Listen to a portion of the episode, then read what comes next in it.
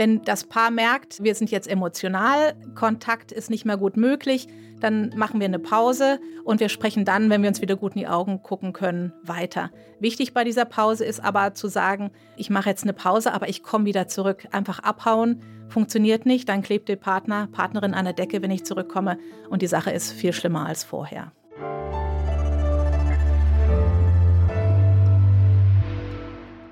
Frisch an die Arbeit. Ein Podcast von Zeit Online über die großen Fragen des Lebens und Arbeitens.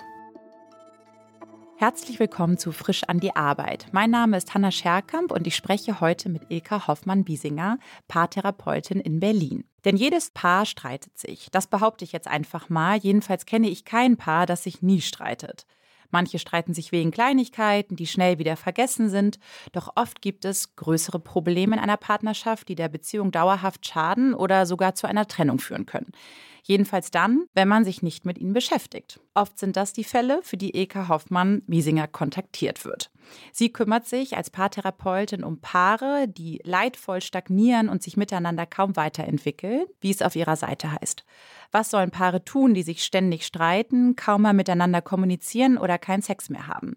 Über diese Themen, ihre Herausforderungen im Job einer Paartherapeutin und die Frage, braucht nicht jedes Paar eine Paartherapie, möchte ich heute mit Ilka Hoffmann-Biesinger sprechen. Herzlich willkommen. Hallo, ich freue mich, dass ich da bin. Frau Hoffmann-Biesinger, mit welchen Problemen kommen die Paare meistens zu Ihnen? Also es gibt eine ganze Menge an Problemen, die sich wiederholen, aber es gibt auch ein Spektrum. Das, was sich wiederholt, sind tatsächlich Konflikte, aber Konflikte um alle möglichen Themen, um Geld, um die Kindererziehung, um unterschiedliche Bedürfnisse, um das Rollenverständnis, um Sex, um Außenbeziehungen. Es gibt aber auch Themen wie Lehre, wir haben uns nichts mehr zu sagen. Und haben sich die Probleme im Laufe Ihres Berufslebens in irgendeiner Art und Weise verändert oder bleiben die gleich? Was sich verändert hat, dass es inzwischen mehr Paare gibt, wo die Frau mehr Geld verdient als er und dadurch andere Konflikte entstehen, als es vielleicht früher der Fall war, weil das trotzdem offenbar immer noch einen Unterschied macht. Was sich auch verändert hat oder mir mehr auffällt, ist, dass es viele Paare gibt, jüngere Paare, die beide voll berufstätig sind, aber trotzdem zwei, drei oder vier Kinder haben und dadurch extrem überlastet sind. Und dadurch ergeben sich manchmal Themen, die schwer lösbar sind, weil der Tag nur 24 Stunden hat. Bleiben wir bei dem ersten Beispiel mit dem Paaren bei denen die Frau mehr Geld verdient. Das finde ich interessant. Also was löst das aus, wenn die Frau mehr Geld verdient? Ich glaube, das ist eine Rollenumkehrung, die wir trotz aller Emanzipation so noch nicht so ganz gewohnt sind oder viele vielleicht nicht so gewohnt sind.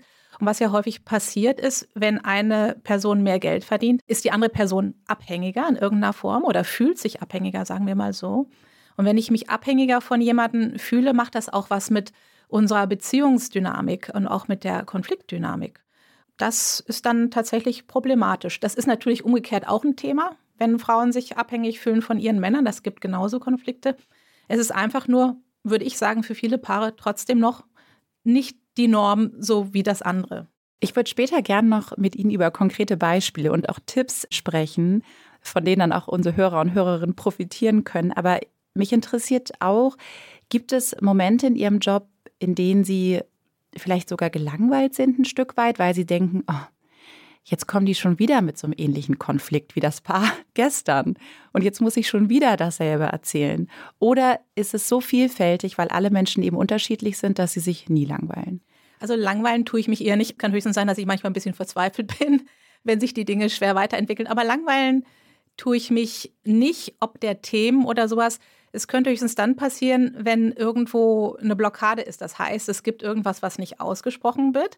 Man spürt, hier gibt es ein Thema, was nicht angesprochen wird. Ich würde es nicht Langeweile nennen, aber das ist irgendwas, wo ich die andere Person dann nicht gut greifen kann. Und das ist schwierig. Das finde ich interessant, weil eigentlich sind Sie ja dafür da, um an die Themen ranzukommen, über die ein Paar möglicherweise nicht spricht. Also wenn selbst Sie nicht weiterkommen, welche Methoden nutzen Sie dann? Oder gab es möglicherweise auch schon mal den Moment, dass Sie gesagt haben, wir kommen hier nicht weiter? Ich glaube, Sie müssen etwas anderes probieren. Also das, was ich gerade ansprach, ist eher selten der Fall, aber das würde ich im Zweifelsfalle machen. Das, worauf sich meine Aussage von vorhin bezieht, ist zum Beispiel, wenn eine Person eine Außenbeziehung hat, das aber nicht sagt. Und es ist für mich als Paartherapeutin aber so im Raum spürbar. Ich weiß es dann auch nicht sicher, Aber man merkt es einfach, es ist anders, wenn so etwas im Raum ist und nicht angesprochen wird, als wenn alles im Raum ist, was relevant ist für das Paar. Also Außenbeziehung heißt, jemand geht fremd, hat mhm. eine Affäre oder eine zweite Beziehung, dann würden Sie auch nicht sagen, ich habe das Gefühl, Sie haben eine Außenbeziehung, weil das zu direkt und plump wäre. Nee, gar nicht mal, weil es plump wäre, sondern weil das äh, gefährlich ist. Nehmen wir mal an, ich liege falsch, dann habe ich jemanden mit dem Floh ins Ohr gesetzt und das wäre ganz und gar nicht in Ordnung. Man kann immer falsch liegen. Es ist einfach nur so, nehmen wir mal an, ich habe jetzt ein Paar und einer hat eine Außenbeziehung, sagt das aber nicht. Und dann habe ich die andere Partnerin, die arbeitet sich ab an dem, fühlt sich irgendwie, ich erreiche den nicht, ich kriege den nicht zu fassen, ist emotional total aufgebracht und der andere ist relativ cool und sachlich und gar nicht emotional so sehr involviert. Und wenn das passiert, das kann natürlich verschiedene Gründe haben, kann aber tatsächlich manchmal auch den Grund haben, dass der emotional schon ganz woanders ist und von daher sich gar nicht so sehr in dieser emotionalen Zugewandtheit, Abhängigkeit oder wie auch immer fühlt und, und dann eine ganz andere Dynamik entsteht. Und da kann ich nichts machen, wenn das der Fall ist. Ich kann dann höchstens mal irgendwie anmerken, dass sollte es Dinge geben, die hier nicht zur Sprache kommen, die wichtig sind, dass das den Prozess beeinflussen kann oder irgendwie sowas. Aber das sind eher seltene Fälle, aber es ist mir schon passiert, tatsächlich, wo dann auch nachher rauskam, dass ich recht hatte und dann ging der Prozess gut weiter, aber bis dahin war es zäh. Welche Fähigkeiten sind in Ihrer Rolle besonders entscheidend oder generell in Ihrem Beruf? Ist das Geduld, Empathie? Was würden Sie sagen? In dem Beruf als Therapeutin ist all das, was Sie gerade genannt haben, wichtig. Bei Paaren insbesondere ist vor allen Dingen Neutralität im weitesten Sinne wichtig. Das heißt, dass ich wirklich die Not auf beiden Seiten sehen kann, dass ich nicht ein Paar vor mir habe und sehe, okay, das ist der Gute und das ist die Böse oder umgekehrt, sondern dass ich sehe, okay, das, was die miteinander machen, das nimmt sich gegenseitig nicht viel. Es ist auch meistens so. Und die Not auf beiden Seiten sehe, auch wenn einer das Verhalten von einer Person unangenehmer aussieht oder aggressiver aussieht als das der anderen Person. Ich gebe mal ein Beispiel. Wenn man ein Paar hat, wo ähm, zum Beispiel eine Person wird sehr laut und aggressiv, macht Vorwürfe, ist sehr kritisch, dann denkt man erstmal, okay, ist vielleicht nicht so angenehm. Und die andere Person ist sehr still, sehr sachlich und zieht sich zurück, aber ist immer so auf der Sachebene. Könnte man auf den ersten Blick denken, na, die eine Person ist ja wirklich total sachlich und ähm, mit der kann man gut umgehen. Und die andere Person, die ist ja wirklich auch schwierig. Aber was man dabei leicht übersieht, ist, dass die Person, die so sachlich ist, den anderen abblitzen lässt. Wie so eine Teflonpfanne sozusagen, ist nicht greifbar, zeigt sich nicht, auch mit keinen Gefühlen. Und das bringt den anderen Personen zur Verzweiflung. Es ist natürlich nicht toll, dass die andere Person sich dann so hochspult und aggressiv wird aber es wird nachvollziehbar. Und so sieht man, dass beide eine Not haben. Das heißt, die eine Person, die so aufgeregt ist, hat eine Not, weil sie den anderen nicht erreicht. Der andere, der die andere Person so abblitzen lässt oder so unerreichbar ist, hat aber auch eine Not, weil diese Person möglicherweise wirklich Angst hat, sich zu zeigen, Angst hat, verletzt zu werden und damit ganz schlechte Erfahrungen gemacht hat. Und das ist für mich als Paartherapeutin das Aller, Allerwichtigste, dass das Verhalten, was beide PartnerInnen an den Tag legen, menschlich ist. Menschlich in dem Kontext, in dem sie groß geworden sind. Und egal, wie es aussieht, aber bei beiden wirklich die Not zu sehen und das auch in dem Gespräch rüberzubringen. Und wenn ich für beide Empathie haben kann, dann öffnet das ziemlich viel. Und welche Eigenschaften dürfen Sie nicht haben? Na gut, das wäre dann das Gegenteil davon, dass ich parteiisch bin, dass ich denke, na, also Ihre Frau, jetzt, da sehen Sie mal, äh, schauen Sie mal, wie Sie das wieder gerade biegen, irgendwie sowas in die Richtung. Was auch wichtig ist bei Paaren, ist den Fokus zu halten, die Struktur zu halten von so einem Gespräch. Wenn man zwei Leute oder sogar mehr im Raum hat, kann einem so ein Gespräch ganz leicht entgleiten. Das heißt, die Fähigkeit, den Fokus zu halten, um Ihre Frage zu beantworten, was man nicht tun sollte, beziehungsweise was problematisch sein kann, ist, wenn ich jedem Gesprächsansatz gleich folge, jedes Thema aufgreife, dann vom Höschen aufs Stöckchen komme, dann wird die Paartherapie unglaublich lang. Das Paar kommt aber nicht auf den Punkt. Das heißt, meine Aufgabe als Paartherapeutin ist es, neben dieser Neutralität auch den Fokus zu halten, die Struktur zu halten, das Gespräch auch gut zu moderieren, zu gucken, dass beide auch gleichermaßen zu Wort kommen. Und das ist manchmal gar nicht so einfach. Sie haben eben erwähnt, es ist entscheidend, wie jemand groß geworden ist. Heißt es, dass Sie immer auch fragen oder dass es Teil der Therapie ist, beide erzählen, wie war ihre Kindheit, wie war das Verhältnis zu den Eltern beispielsweise. Also meinen Sie das mit groß geworden sein? Ist das immer relevant? Nein, das ist nicht immer relevant. Die Art, wie ich arbeite, ist tatsächlich, ich gucke bei dem Paar ganz häufig, was haben die für eine Dynamik miteinander, was haben die für ein Muster. Ich nenne das immer den Paartanz. Was für ein Paartanz haben die beiden? Und da ist es ganz interessant zu sehen, wenn ich jetzt das Paar habe, wo einer vielleicht laute Vorwürfe macht und die andere Person zieht sich schnell zurück, zu sehen, dass die Person, die sich schnell zurückzieht, dieses Muster schon von klein auf gelernt hat, möglicherweise, dass es in ihrer Familie viel sicherer war, sich zurückzuziehen, weil vielleicht jemand sehr aggressiv war, und für die andere Person war es notwendig, laut zu werden, weil sie sonst nicht gesehen und gehört wurde. Und das ist nur, wenn ich diesen Paartanz herausarbeite, dann zeige ich an diesen Punkten auf, indem ich nochmal nachfrage, ist das etwas, was Sie kennen, möglicherweise aus Ihrer Kindheit? Und wenn die dann sagen, ja, stimmt, das kenne ich, dann kann ich dem Paar vermitteln, da haben sie beide so einen wunden Punkt. Wenn sie den beieinander berühren, dann wird dieses Muster weiter ausgelöst und eskaliert auch leicht. Und es hilft eigentlich eher für die gegenseitige Empathie, aber gar nicht so sehr wichtig, da jetzt detailliert lange in die Vergangenheit zu gehen. Aber meine Beobachtung ist, wenn ich das mit einem Paar mache, die verstehen viel besser, aha, warum reagiert der oder die so, warum tickt die so. Und diese Empathie für das Gegenüber, das hilft sehr, diesem Paartanz aufzuweichen. Haben Sie oft das Gefühl, dass nur ein Partner in einer Partnerschaft Lust auf eine Therapie hat? Das ist tatsächlich nicht nur ein Gefühl, sondern es ist manchmal auch so. Es kann zum Beispiel sein, dass wenn ich ein Paar im Flur begrüße und dann kommt eine Person rein und strahlt mich an, und die andere Person guckt zur Seite und streckt mir so mühsam die Hand hin. Oder jetzt nach Corona streckt einem ja keiner mehr die Hand hin. Aber im Prinzip, man merkt, dass die Person nicht da sein will. Und dann frage ich nochmal nach, sind eigentlich beide freiwillig hier? Und dann sagt vielleicht die Person, die vorher keinen Augenkontakt haben wollte, sagt dann, nö, meine Frau hat mich unter Druck gesetzt. Wenn ich keine Paartherapie mache, dann lässt sie sich von mir scheiden, dann trennt sie sich. Aber es kommt häufig auch vor, dass beide wollen, dass beide an der Beziehung arbeiten wollen. Aber es gibt auch Unterschiede tatsächlich. Das eine will die andere nicht so sehr. Und dann ist es wichtig, die Person, die nicht kommen möchte, auch da erstmal der Not zu sehen, zu sagen, dass Empathie zu haben, sagen, das muss ziemlich blöd sein, irgendwo zu sein, wo ich gar nicht sein möchte, unter Zwang und dann noch mit so einer dritten Person über meine Themen zu sprechen, das kann unangenehm sich anfühlen. Und da erstmal wirklich die Person auch abzuholen, äh, das mit ihr auch zu besprechen, zu sagen, ja, und Skepsis ist auch angebracht. Sie gucken sich das durchaus erstmal an. Vielleicht bringt ihnen das gar nichts und das ist in Ordnung. Wir gucken am Ende nochmal, ob das hier für sie hilfreich war oder nicht. Das heißt, ich finde es mal ganz wichtig, auch wenn eine Person nicht da sein möchte, die Person ernst zu nehmen. Möglicherweise hat die gute Gründe. Und sind es meistens die Frauen oder die Männer, die auf sie zukommen und sagen, ich würde gern mal meinen Partner mitbringen? Das ist wirklich schwer zu sagen inzwischen, weil ich teilweise auch wirklich öfters Anrufe von Männern bekomme. Früher könnte man sagen, waren es vielleicht mehr Frauen, aber ähm, inzwischen ist es vielleicht tendenziell noch ein bisschen mehr die Frauen, aber auch Männer zunehmend, die die, die äh, Therapie suchen. Aber Sie fühlen sich dann nicht unwohl in der Situation, wenn jemand sagt, ach, boah, ich wäre wär eigentlich gerne woanders jetzt, ich will hier gar nicht sein, sondern das ist Teil Ihres Jobs, die dann zu überzeugen. Es ist doch ganz gut, dass Sie hier sind. Erstens mal, ich kann das wirklich verstehen, das meine ich ganz ernst, dass man das nicht möchte. Respektiere ich auch total und ich würde diese Person gar nicht überzeugen wollen. Ich würde ihre Skepsis ernst nehmen einfach gucken und zeigen, was ich hier anbiete, was wir machen können. Dann kriegt die Person auch mit, was wir machen. Und dann entscheidet die selber. Und wenn die Person dann selber entscheidet, nee, das ist nicht das Richtige für mich, würde ich davon ausgehen, hat gute Gründe, wer weiß. Können Sie diesen typischen Ablauf einer Sitzung schildern? Jetzt haben Sie gerade so eine Anfangsszene, so eine mögliche geschildert. Was ist, wenn die Leute auf Sie zukommen oder zu Ihnen kommen, aber dann setzen die sich hin, dann ist vielleicht diese erste Skepsis ausgeräumt und dann fragen Sie bestimmte Fragen gleich zu Beginn oder ist der Ablauf immer unterschiedlich? Haben Sie vielleicht sogar ein Vorgespräch schon gehabt mit der einen oder der anderen Seite? Wie startet man?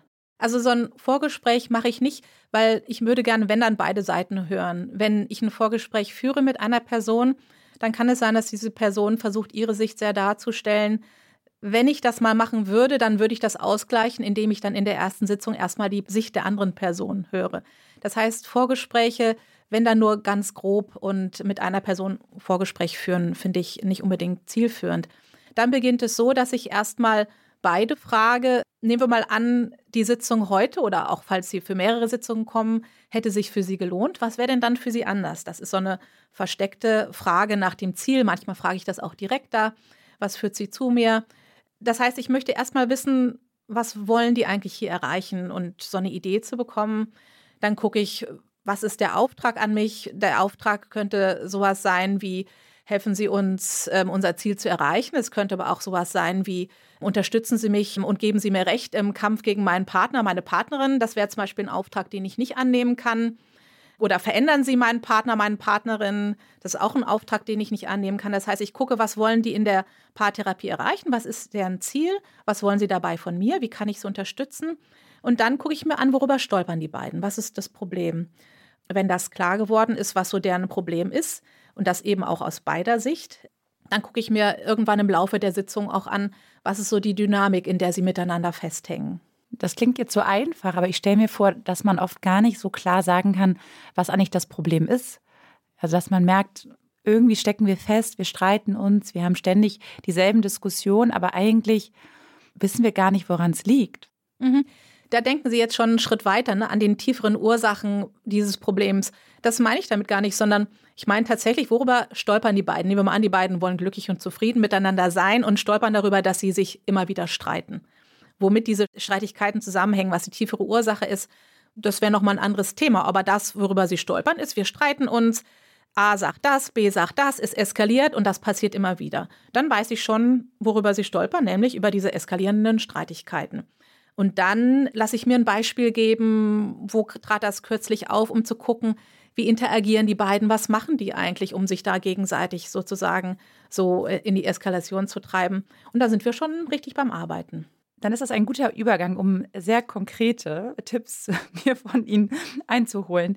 Ich habe mich gefragt, woran merkt ein Paar, hm, jetzt sollten wir wirklich mal eine Therapie machen? Mhm. Gibt es so einen Punkt, wo Sie sagen, hm, ja, ich glaube, da kommt man selbst nicht mehr weiter? Indizien vielleicht. Naja, das ist genau der Punkt, den Sie genannt haben. Dann, wenn Sie nicht mehr weiterkommen. Das heißt, wenn ein Paar Konflikte hat, Konflikte sind normal, aber dann nicht weiterkommt, wenn diese Konflikte immer stecken bleiben, wenn es nicht zu einer Auflösung kommt, wenn man nicht zum Punkt kommt, wo man sich das gegenseitig verzeihen kann und loslassen kann, sondern wenn die Konflikte irgendwie abgebrochen werden oder nicht mehr weitergeführt werden, irgendwann kommt das dann wieder hoch, umso heftiger. Und wenn das immer wieder passiert, also wenn die miteinander auf der Stelle treten, dann kann es hilfreich sein, eine Paartherapie zu machen. Und was raten Sie in so einem Fall, wenn sich ein Paar immer wieder über dieselben Themen streitet und auf der Stelle tritt? Ratschläge gebe ich gar nicht, mhm. sondern es geht dann wirklich darum zu gucken, wie, wie kommt denn dieser, dieser Streit zustande? Nehmen wir mal an, das Paar sitzt am Tisch mit der Familie, die kleine Tochter spielt mit dem Essen und möchte sich dann auch mit dem Essen in der Hand auf den Schoß von Papa setzen. Mama sagt dann vielleicht, nein, das geht jetzt nicht, möchte klare Regeln, Grenzen setzen, streng sein. Und Papa sagt, ach Mensch, das Kind, das spielt so kreativ mit dem Essen, das möchte ich jetzt nicht irgendwie unterbrechen. Und darüber kriegen die sich vielleicht während des Essens, aber auch vielleicht nachher in die Haare. Und das gucke ich mir an. Das heißt, die eine Person sagt, das muss so und so gemacht werden, es müssen Grenzen gesetzt werden. Die andere Person sagt, nein, ich möchte das aber so. Das heißt, die haben Interessenskonflikt. Die sehen die Dinge anders. Das ist vollkommen normal, dass Paare Dinge unterschiedlich sehen. Die Frage ist nur, wie gehen sie damit um? Und das wird dann interessant. Das heißt, ich gebe denen nicht einen Ratschlag, ja, das machen sie es aber so, lassen sie das Kind mal mit dem Essen spielen oder sie halten sich da mal raus, sondern ich sage, okay, sie haben da unterschiedliche Sichtweisen, unterschiedliche Werte. Es klingt für mich so, als ob das, was Sie vertreten, Frau sowieso Grenzen und Strukturen mit dem Kind ein ganz wichtiger Punkt ist. Und es klingt für mich so, als ob das, was Sie vertreten, Herr sowieso Kreativität und auch lustvolles Essen auch ein ganz wichtiger Punkt ist. Das heißt, Sie haben beide nachvollziehbare Standpunkte. Und wie kriegen Sie das jetzt hin, dass Sie das miteinander austauschen können, ohne in eine Feindseligkeit zu kommen? Und meistens steckt dahinter dem Konflikt, der dann entsteht, diese Feindseligkeit, so die Sorge, wenn ich meinen Punkt nicht durchsetze, dann passiert irgendwas Schlimmes, dann missrät unser Kind oder dann können wir gar nicht mehr in Ruhe miteinander essen. Auch da ist ja eine Not auf beiden Seiten. Aus meinem Stuhl heraus ist es immer absolut nachvollziehbar, die Position, aber die untereinander können das nicht so gut nachvollziehen. Und darum geht es mir dann, dass sie sich nachvollziehen können, sagen, ah, okay, ich verstehe, warum ist dir das wichtig, was ist das Bedürfnis dahinter?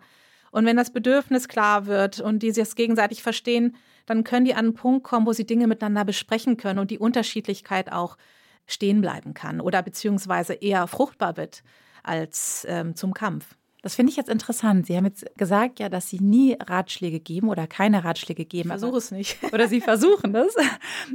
Ich habe mich jetzt gefragt, wenn ich jetzt in so einer Situation bin, oder ich hätte es jetzt gedacht, dass Sie dann schon mal sagen, ich würde Ihnen jetzt raten, da sind wir beim Ratschlag, probieren Sie doch mal das und das aus. Testen Sie doch mal in der nächsten Situation, dass Sie das sagen könnten oder das sagen könnten oder sich so einigen könnten. Oder sagen Sie Dinge in diese Richtung gar nicht. Doch, das sind schon Vorschläge, eher im Sinne von, Sie könnten mal folgendes Experiment ausprobieren mhm. oder probieren Sie mal aus, was das ist, was, was passiert, wenn Sie das machen und wenn Sie das machen. So als eine Aufgabe, die ich dem Paar mitgebe. Das schon. Aber Ratschlag im Sinne von, also so ist das richtig und das ist falsch, das nicht. Aber ich gebe schon Anregungen an, wie man Dinge anders betrachten kann. Oder ich gucke mir mit den Paaren an, was es für Möglichkeiten gibt. Man könnte es so machen, man könnte es so machen, man könnte es so machen. Aha, jetzt haben wir so drei oder vier Möglichkeiten angeguckt. Was von dem sagt Ihnen zu? Was sind die Vor- und Nachteile davon? Wenn ich dem Paar sage, ich nehme jetzt mal ein extremes Beispiel, also wissen Sie was, von dem Mann oder von der Frau müssen Sie sich unbedingt trennen, das kann nur schiefgehen. Wenn ich das zum Paar sage, nehme ich eine Verantwortung auf mich, die mir überhaupt nicht zusteht. Und das wäre so ein Extrem von Ratschlag. Okay, an solche Ratschläge habe ich jetzt auch gerade nicht gedacht. Ich hoffe, ja. dass das nicht so häufig vorkommt. Ja. Was kann man machen, wenn der andere, das haben Sie auch am Anfang erwähnt, sehr sachlich immer bleibt und eigentlich gar nicht mehr diskutieren will oder reden will? Jetzt habe ich rausgehört, es geht immer so ein bisschen darum, wie ist der andere gewohnt, ne, sich zu unterhalten oder Streits auszutragen. Aber was kann man dann tun? Was kann die Person selbst tun? Die merkt ja auch, okay, ich rede hier wirklich wenig und ich lasse das irgendwie gar nicht an mich ran, aber was kann auch die andere Person, die davon eventuell frustriert ist, tun? Mhm. Also nehmen wir mal an, wir haben jetzt einen Partner, der oder die wenig sagt, eher ähm, schweigt und wenn dann versucht, auf der sachlichen Ebene zu bleiben. Dann kann ich mit dem Menschen besprechen, inwiefern diese Strategie für diese Person nützlich ist oder wofür die hilfreich ist. Und dann kommt vielleicht raus, naja, wenn ich mehr sage, dann eskaliert es schnell, dann wird es laut, das vertrage ich nicht. Also versuche ich, die Harmonie herzustellen, indem ich mich zurückhalte, möglichst wenig sage. Ich schätze meine Partnerin, meinen Partner als sehr empfindlich ein. Oder ich versuche, Harmonie reinzubringen, indem ich wirklich auf der Sachebene bleibe, damit die Emotionen nicht so hochkochen. Und dann würde ich mir das anhören und dann würde ich aber die Gegenseite fragen, wie ist das für Sie, wenn Ihr Partner, Ihre Partnerin auf der Sachebene bleibt? Und dann sagt die andere Person vielleicht, das ist für mich ganz furchtbar. Ich habe das Gefühl, ich kriege den gar nicht zu spüren. Ich weiß gar nicht, was der oder die fühlt. Und da bin ich ganz unsicher. Und diese Unsicherheit bringt mich dann dazu, äh, ganz unruhig zu werden und habe Angst, auch den zu verlieren. Und manchmal verliere ich dann einfach die Kontenance und werde laut. Also jetzt klingt das so, als wären die Paare immer sehr reflektiert, ne, so wie sie das schildern. Aber manchmal kommt bestimmt doch auch die Situation auf, dass der andere sagt, ja, ich weiß auch nicht, warum ich eigentlich nie was sage. Ist halt so. Mhm. Das ist auch in Ordnung, wenn, wenn die Person das nicht weiß und warum ich nichts sage, dann könnte man zum Beispiel einfach mit dem arbeiten, was da ist. Sie sagen nichts. Was denken Sie, wie das für Ihre Partnerin ist? Erstmal die Person selber fragen, dann frage ich die Partnerin oder den Partner selber, wie ist das für Sie? Dann hört derjenige, aha, so und so ist das wie geht's Ihnen damit, wenn, wenn Sie hören, Sie sagen nichts, Ihre Partnerin fühlt sich dann überhaupt nicht gesehen, gehört, ungeliebt? Wie geht's Ihnen damit? Ja, das, das war mir nicht so klar. Ich, ich dachte, das merkt sie schon, wenn ich ab und zu mal Blumen mit nach Hause bringe, dass ich sie liebe, dass ich das auch noch sagen muss. Wozu eigentlich? Ja.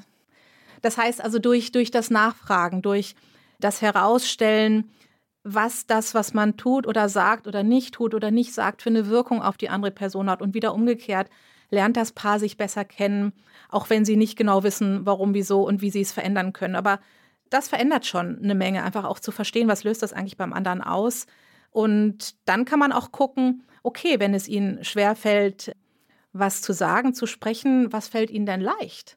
Vielleicht fällt es der Person leicht, einen Notizzettel zu schreiben. Das heißt, dann kann man gucken, was liegt im Bereich dieserjenigen Person, was für sie erreichbar ist, machbar ist, wo die beiden miteinander besser in Kontakt kommen. Und das ist für jedes Paar anders. Da gibt es kein richtig, kein falsch. Und ich finde es immer ganz wichtig, mit dem Rahmen des Paares und der Menschen zu arbeiten, die, die für die passen.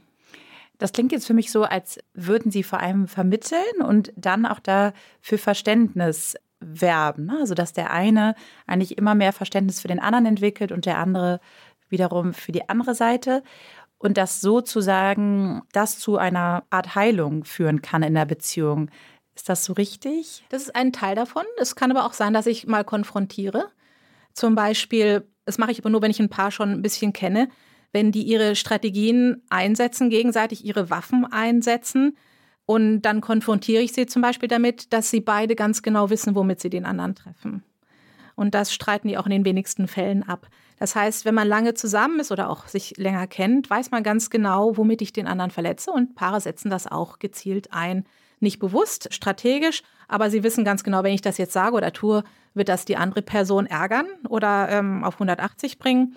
Und damit konfrontiere ich sie durchaus auch.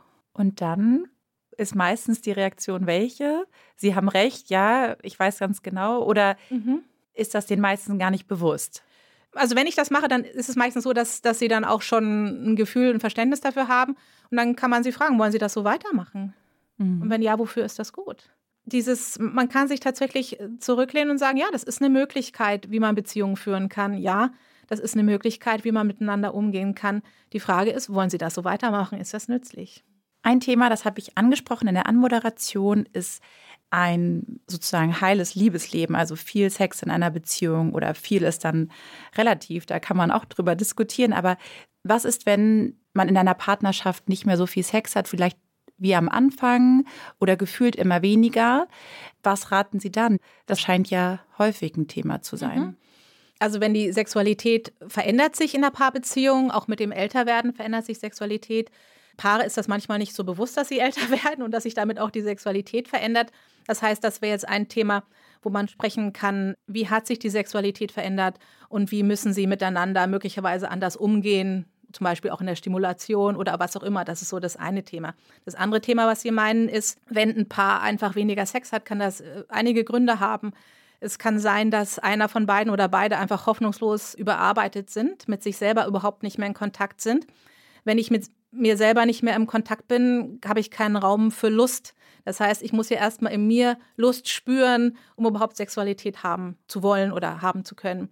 Das bedeutet, das kann ein Punkt sein. Ein anderer Punkt kann sein, dass ein Paar in so einem Kreislauf miteinander gefangen ist. Zum Beispiel, wir nehmen jetzt mal einen Mann, der bei der Arbeit viel zu tun hat, kommt nach Hause, hat irgendwie keine Lust auf Sex, weil er einfach völlig äh, beschäftigt ist und sein Körper reagiert vielleicht auch nicht unbedingt lustvoll.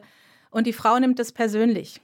Die denkt da nicht, oh je, der Arm ist überarbeitet, sondern sie denkt, er findet mich nicht mehr attraktiv. Dann fängt sie an, ihm Druck zu machen, möglicherweise indirekt oder direkt. Er denkt dann, oh Gott, jetzt müsste ich aber wirklich mal Lust haben und wir sollten mal wieder Sex haben, kommt unter Druck, es funktioniert nicht.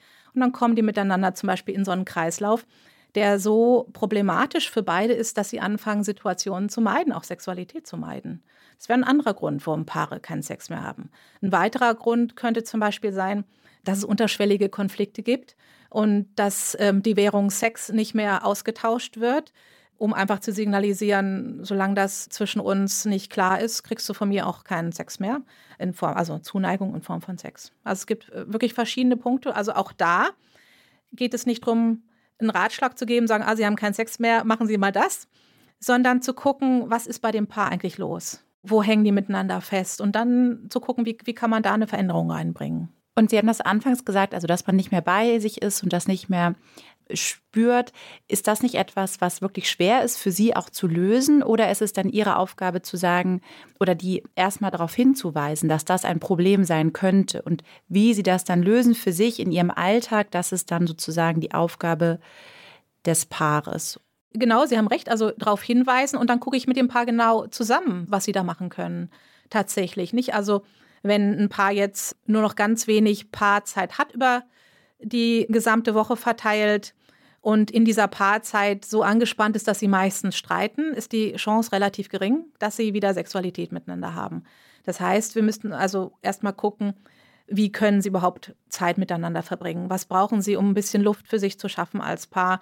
Und dann zu gucken, wie können sie diese Zeit nutzen, anders nutzen als mit Streit. Das heißt, man muss auch erstmal gucken, worum gehen diese Konflikte, wie können diese Konflikte gelöst werden.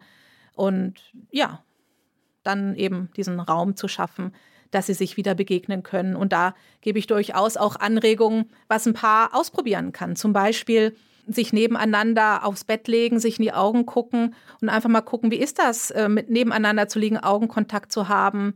Fällt uns das leicht? Fällt uns das schwer, sich zu berühren und Augenkontakt zu haben? Fällt uns das leicht? Geht das? Oder wollen wir eigentlich dann äh, auseinandergehen? Solche Sachen kann man dann besprechen und mit dem Paar ja, üben. Und ist Ihre Erfahrung, dass Sie mit Ihrer Therapie so Kleinigkeiten loslösen oder stoßen Sie manchmal ganzen Lebenswandel an? Also, weil das könnte jetzt ja auch bedeuten, was Sie eben angesprochen haben, dass jemand sagt, okay, ich arbeite wirklich viel zu viel. Ich muss meine Arbeitsstunden reduzieren oder ich muss meinen Job wechseln. Ist das häufig ein Resultat, was Sie erleben durch Ihre Therapie mit den Paaren oder sind es meistens so Mikroveränderungen, die dann durchgeführt werden? Weder noch, also weder Mikro, sondern ich denke, es ist schon mehr als, als Mikro, wenn ein Paar wieder ähm, in Verbindung ist. Zum Beispiel, habe ich gerade kürzlich mit einem Paar gesprochen, die ähm, haben gerade eine ganz schwierige äh, Lebenssituation miteinander mit Krankheit. Und in der Sitzung haben sie zum ersten Mal seit einigen Wochen überhaupt wieder miteinander gesprochen, sich geöffnet. Und ich habe nachher die Rückmeldung bekommen, wir haben wieder eine Verbindung zueinander gespürt. Und auf einmal hat sich das Leben wieder anders angefühlt. Dieses, dieses, es fließt wieder zwischen uns, da ist ein Kontakt da. Ich habe das Gefühl, ich habe wieder viel mehr Kraft. Und das ist schon mehr als eine Mikroveränderung durch dieses Öffnen. Und das andere, diese Makroveränderung, das ganze Leben verändern, das kann passieren. Meine Erfahrung ist, dass Menschen ihr Leben so grundlegen, aber nur dann verändern, wenn wirklich eine starke Krise ihnen im Nacken sitzt. Das heißt, wenn Trennung droht oder manchmal auch irgendwelche Schicksalsschläge, Ansonsten versuchen die meisten Paare inklusive des viele Arbeiten beizubehalten und es irgendwie hinzukriegen, dass es trotzdem klappt. Das ist dann so eine Gratwanderung. Aber solche großen Veränderungen gibt es auch, aber die sind eher selten. Und gibt es Paare, bei denen Sie merken, sie können nicht helfen? Ja, das sind manchmal Paare, die kommen und ich sage das jetzt mal scherzhaft, die sagen, ich habe ein Problem und das sitzt neben mir. Das heißt, es bedeutet, sie denken, sie müssten an sich nichts verändern und nur die andere Person müsste sich verändern. Das heißt, wenn die Veränderungsbereitschaft nicht da ist, dann habe ich es schwer, mit dem Paar zu arbeiten. Das heißt, da kann man noch eine Weile gucken, ob man eine Form von Veränderungsbereitschaft ähm, anstößt bei dem Partner. Und wenn das nicht gelingt, dann wird es einfach schwierig bleiben. Und dann kann man sagen, okay, ich glaube, wir haben hier einen Punkt erreicht, über den wir möglicherweise nicht hinauskommen. Vielleicht kommen wir ein andermal nochmal zusammen oder Sie lassen es erstmal so sacken. Und finden Sie, dass alle Paare eine Paartherapie machen sollten? Also auch prophylaktisch, auch Paare, bei denen es gerade sehr gut läuft, die gar nicht das Bedürfnis unbedingt danach haben? Ich finde, wenn irgendwas gut läuft, soll man es nicht stören. Also keine prophylaktische Paartherapie. Nein. Außer ein Paar möchte gerne, zum Beispiel, ich, das habe ich selten, aber dass ein Paar in Paartherapie kommt und sagt, bei uns läuft eigentlich alles ganz gut, aber es gibt so ein paar Punkte, wo wir manchmal aneinander geraten und da würden wir uns nochmal gerne angucken, was wir da anders machen können oder wir würden gern über unsere Zukunftsvision sprechen. Das ist relativ selten. Das macht natürlich viel Freude, wenn ein Paar sowas macht, aber es ist eher selten. Es gibt also nicht die Situation, in denen Sie sagen, ich habe das Gefühl, es gibt gar keine Probleme bei Ihnen, jetzt gehen Sie doch wieder bitte nach Hause. Das nicht. Also wenn ein Paar kommt, dann überlegen Sie sich das schon gut. Aber ich hatte jetzt auch gerade letzte Woche ein Paar, die waren zur zweiten Sitzung da und die haben so ein Thema, wo die miteinander in Konflikt kommen, der auch für beide schwierig ist. Aber da habe ich dem Paar zum Beispiel gesagt, mit dem, was wir hier besprochen haben, traue ich Ihnen zu, dass Sie da gut alleine mit weiterarbeiten können, dass Sie das gut hinkriegen und melden Sie sich einfach wieder, wenn Sie auf Probleme stoßen. Ich habe Ihnen dann auch noch gesagt, wie Sie selber eine Paartherapie simulieren können. Das ist eine Methode, die ich mit meinem Mann entwickelt habe. Und zwar setzt sich das Paar auf zwei Stühle und setzt gegenüber einen leeren Stuhl. Und auf diesen leeren Stuhl kann man ein Kissen, eine Figur oder sonst irgendwas setzen und stellt sich vor, auf diesem leeren Stuhl sitzt Paartherapeut oder Paartherapeutin. Und dann steht die eine Person auf, setzt sich auf diesen leeren Stuhl und guckt auf das Paar und gibt von da aus Ratschläge und dann wechselt die andere Person rüber. Wenn ein Paar ein bisschen Erfahrung hat im Gespräch miteinander, funktioniert das ziemlich gut. Und das ist etwas, was mir tatsächlich wichtig ist. Wie kann ich Paaren auch was mitgeben, dass die ihre eigenen Ressourcen besser nutzen können, dass sie nicht ständig in Paartherapie gehen müssen, sondern dass die sich auch gut selber helfen können. Und es gibt wirklich Paare wie dieses Paar, an das ich denke. Die haben gute Ressourcen, eine gute Basis und denen traue ich das zu. Das habe ich denen auch so gesagt, dass die gut miteinander weiterkommen.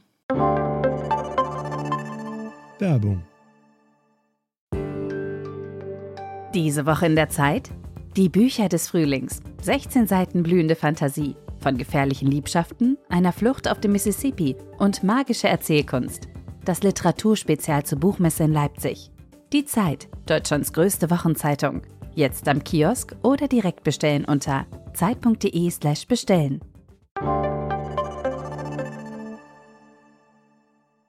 Frau Hoffmann-Biesinger, warum sind Sie Paartherapeutin geworden? Können Sie das sagen? Können Sie sich überhaupt noch erinnern an den Moment, wo Sie gesagt haben, Mensch, das fasziniert mich einfach, das will ich jetzt machen? Es ist ja so, dass ich erstmal Therapeutin geworden bin und später Paartherapeutin, aber ich könnte trotzdem sagen, warum. Also einmal eine ganz simple Antwort, es fällt mir tatsächlich leicht. Es, es fällt mir leicht, mich in Menschen einzufühlen, Gespräche zu führen und es macht mir von daher auch Freude. Das ist der eine Punkt, weswegen ich gerne mit Einzelnen, aber auch mit Paaren arbeite. Der zweite Punkt ist, dass ich systemische Therapeutin bin und automatisch in Systemen denke. Und dann ist es natürlich toll, wenn man ein System vor sich hat, in dem Fall in Paar, also mehr als eine Person. Und der dritte Punkt ist eine eigene Erfahrung mit Paartherapie während dem Studium. Mit meinem damaligen Freund haben wir uns entschlossen, in Paartherapie zu gehen. Und das war für mich so ein prägendes Erlebnis, was für einen Unterschied es macht, wenn man die Person, mit der man den Konflikt hat, mit in der Sitzung hat und direkt so eine Rückmeldung bekommt. Also direkt erlebt, was passiert hier eigentlich zwischen uns. Nach diesen Sitzungen dachte ich mir, eigentlich sollte Therapie immer mit mehreren Personen stattfinden. Wenn man so alleine ist, dann kann man über die andere Person erzählen oder reden. Aber das ist ein ganz anderes Arbeiten, wenn die Person mit im Raum ist. Das fand ich faszinierend. Und der letzte Punkt ist, ich finde Paartherapie extrem sinnvoll es macht mir Freude, wirklich mit Menschen zu arbeiten und zu merken, dass die Liebe wieder fließt, um das mal so zu sagen, dass diese Blockaden, die das aufgehalten haben, dass sie sich lösen, dass sich was öffnet und dass wieder Leben da ist. Und das ist etwas, was mich immer sehr berührt, aber was auch sehr belebend ist, wenn man das mit einem Paar erlebt. Und haben Sie manchmal das Gefühl, dass Sie gerne diese Paare weiter begleiten würden, die da vor ihnen sitzen, weil manchmal ist man ja so vertraut oder vertraut ist vielleicht das falsche Wort, aber so nah in so einer Art Therapie, dass sie denken, ach, ich würde jetzt eigentlich gerne jedes Jahr mal so eine Weihnachtskarte von denen bekommen mit so einem kleinen Update. Oder geht Ihnen das gar nicht so, dass Sie wissen, okay, wir schließen das hier irgendwann ab und dann trifft man sich vielleicht nochmal zufällig im Supermarkt oder auch nie wieder? Also es ist schon so, dass ich mich freue, wenn ich von Paaren höre und sagen, ach, uns geht's gut. Äh, das tun die meistens nicht. Aber wenn ich das dann doch mal auf Umwegen mitkriege, übrigens, das hat uns total gut getan. Wir sind gut miteinander weitergekommen. Klar freue ich mich darüber. Und das ist auch schön. Und wenn man mit einem Paar auch längere Zeit zusammenarbeitet, wachsen die einem auch irgendwo ans Herz, natürlich. Ja, klar. Aber Freundschaften haben sich noch nie Nein, daraus das, entwickelt. Das passiert eher nicht und ich glaube, das ist auch gar nicht so günstig für das Paar, weil dann Ungleichgewicht entsteht. Ich glaube, das wäre dann möglich, wenn ich da mit meinem Mann mal zu denen in Paartherapie kommen würde und dann sozusagen, aber ansonsten ist es, glaube ich, eher schwierig. Ja, gehen Sie selbst in Paartherapie? Momentan nicht, aber wir hatten auch mal eine Phase, wo wir auch mal für ein paar Sitzungen bei jemandem waren, wo wir ein Thema hatten, was uns wichtig war, mit Hilfe von außen zu lösen und das war ganz hilfreich. Und wusste der Therapeut, dass Sie selbst Paartherapeutin sind? Oder ich haben Sie das nicht? Ich weiß es gar nicht mehr. Das ist jetzt schon zehn Jahre her oder mehr als zehn Jahre. Ich weiß es gar nicht mehr, ob die das wussten. Kann sein. Und weil wir eben über Freundschaften sprachen, können Sie Ihren Job als Paartherapeutin im Privatleben so hinter sich lassen oder sitzen Sie bei Abendessen, bei Geburtstagspartys da und können eigentlich nicht aus Ihrer Rolle, also wenn sich ein Paar vor Ihnen streitet oder diskutiert oder sich vielleicht ins Wort fällt und, und Sie denken, oh je, was machen die denn da? Oh je, die müssten eigentlich mal zu mir kommen.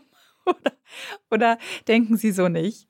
Nee, so denke ich tatsächlich nicht. Und mir wurde auch von Freunden mit Brief und Siegel bescheinigt, dass ich nicht als äh, Psychologin oder Therapeutin privat agiere. Und äh, nee, das wäre mir viel zu anstrengend. Ich bin froh, wenn ich über diese Dinge nicht in dem Moment nicht nachdenken muss. Oder das ist ja unheimlich anstrengend, auch genau zu gucken, wer macht was, wo bin ich da, ist es wirklich Arbeit. Das mache ich nicht freiwillig in der Freizeit, wenn ich einfach irgendwo nur mich entspannen möchte. Auch nicht in ihrer eigenen Ehe, weil auch da könnte man ja in diese Rolle kommen. Jetzt lass uns doch nochmal analysieren, was eigentlich das Problem ist, was ähm, unsere Bedürfnisse sind. Das machen wir schon, aber dann machen wir das beide. Dann setzen wir uns tatsächlich beide zusammen. Es ist nicht so, dass ich dann sage, du, jetzt müssen wir mal, sondern es könnte auch von meinem Mann kommen, sondern es ist dann eine Sache, dass wir uns beide zusammen hinsetzen und wie gesagt, die Technik mit dem leeren Stuhl zum Beispiel mal ausprobieren. Das haben wir jetzt auch schon länger nicht mehr gemacht, aber das kommt dann von uns beiden, je nachdem. Lass uns mal zusammensetzen und mal gucken. Oder wenn irgendein Konflikt war, dass wir uns fragen, sag mal, gibt es noch irgendwas zu besprechen? Und das ist etwas, was wir, glaube ich, wirklich gut machen. Es gibt nichts, für mich gesprochen, ich glaube, ich könnte auch für meinen Mann sprechen, was wir uns noch so übel nehmen, was nicht ausgesprochen oder angesprochen wurde, sondern die Sachen kommen tatsächlich auf den Tisch. Das ist nicht immer lustig und nicht immer angenehm, aber es bleibt tatsächlich nichts zurück, was nachher hochkocht. Wäre das ein Tipp von Ihnen an andere Paare? Also nichts zurücklassen, immer alles aussprechen? Das ist mir zu pauschal. Also ich spreche jetzt auch nicht alles aus, was ich mir so denke. Ne? sondern es ist die Dinge, die wichtig sind, anzusprechen. Und ich finde auch nicht, dass man jeden Konflikt bis ins kleinste Detail auseinandernehmen muss. Das wird ja auch viel zu anstrengend und nervig. Aber wenn ich einfach merke, hier, hier tut mir was weh oder hier bin ich verletzt oder hier nehme ich noch irgendwas übel, also wenn ich noch sowas mit mir rumtrage, dann ist es sinnvoll, das anzusprechen. Aber wenn es irgendwas ist, wo ich mal genervt bin und denke ich mir, ach komm, lass gut sein, und es ist dann auch wirklich weg, dann muss man nicht jede Tasse, die falsch in der Spülmaschine steht, diskutieren. Bevor wir zum Abschluss kommen, gibt es einen Geheimtipp ähm, oder einen Tipp, wo Sie denken, der hilft eigentlich jedem Paar? Eine Sache, die ich ganz wichtig finde, ist zu unterscheiden, man kann unterscheiden zwischen Emotionen und Gefühlen, wenn man so möchte. Das ist jetzt keine wissenschaftliche Unterscheidung, sondern eine pragmatische Unterscheidung. Ich kann jetzt mal Gefühle definieren als etwas, was ich direkt ausdrücke. Das heißt äh, Freude, Angst, Wut. Ich drücke das Gefühl direkt aus, das Gefühl ist ausgedrückt, es ist weg. Emotionen kann ich so definieren, dass ich ein Gefühl habe, ich ärgere mich, ich sage aber nichts, kehre es unter den Teppich, ich ärgere mich wieder, ich sage nichts, ich kehre es unter den Teppich. Und irgendwann passiert ein kleiner Auslöser und ich explodiere. Das würde ich dann emotional nennen. So, das vorausgeschickt. Das heißt, wenn ich mit meinem Partner, meiner Partnerin einen Konflikt habe und wir sind emotional, dann ist es gut, eine Pause zu machen und nicht weiter zu reden. Emotional merke ich meistens dann, wenn Augenkontakt nicht mehr leicht möglich ist. Das ist ganz faszinierend. Wenn ich ein Gefühl ausdrücke, kann ich gut jemandem die Augen gucken. Aber wenn ich so emotional bin, dann ist Augenkontakt nicht mehr wirklich angenehm. Das heißt, emotional kann sein, ich bin stinkwütend oder ich bin beleidigt und gekränkt und ziehe mich zurück. Beides sind Varianten von emotional sein. Das bedeutet, wenn das Paar merkt, wir sind jetzt emotional, Kontakt ist nicht mehr gut möglich, dann machen wir eine Pause und wir sprechen dann, wenn wir uns wieder gut in die Augen gucken können, weiter. Wichtig bei dieser Pause ist aber zu sagen, ich mache jetzt eine Pause, aber ich komme wieder zurück. Einfach abhauen funktioniert nicht, dann klebt der Partner, Partnerin an der Decke, wenn ich zurückkomme und die Sache ist viel schlimmer als vorher.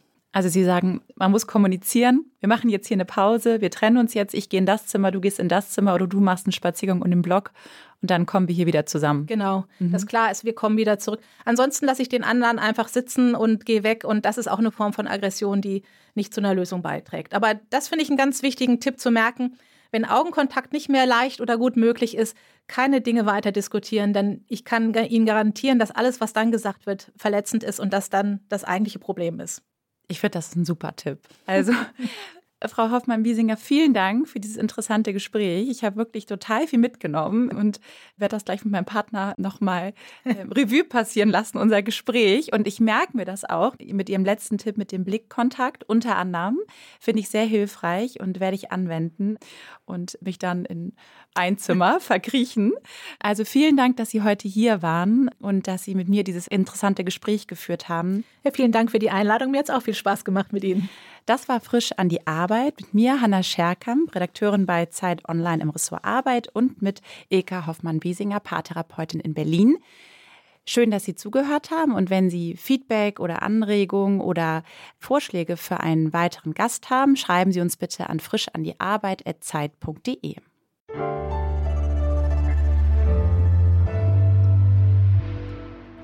Frisch an die Arbeit, ein Podcast von Zeit Online. Produziert von Pool Artists.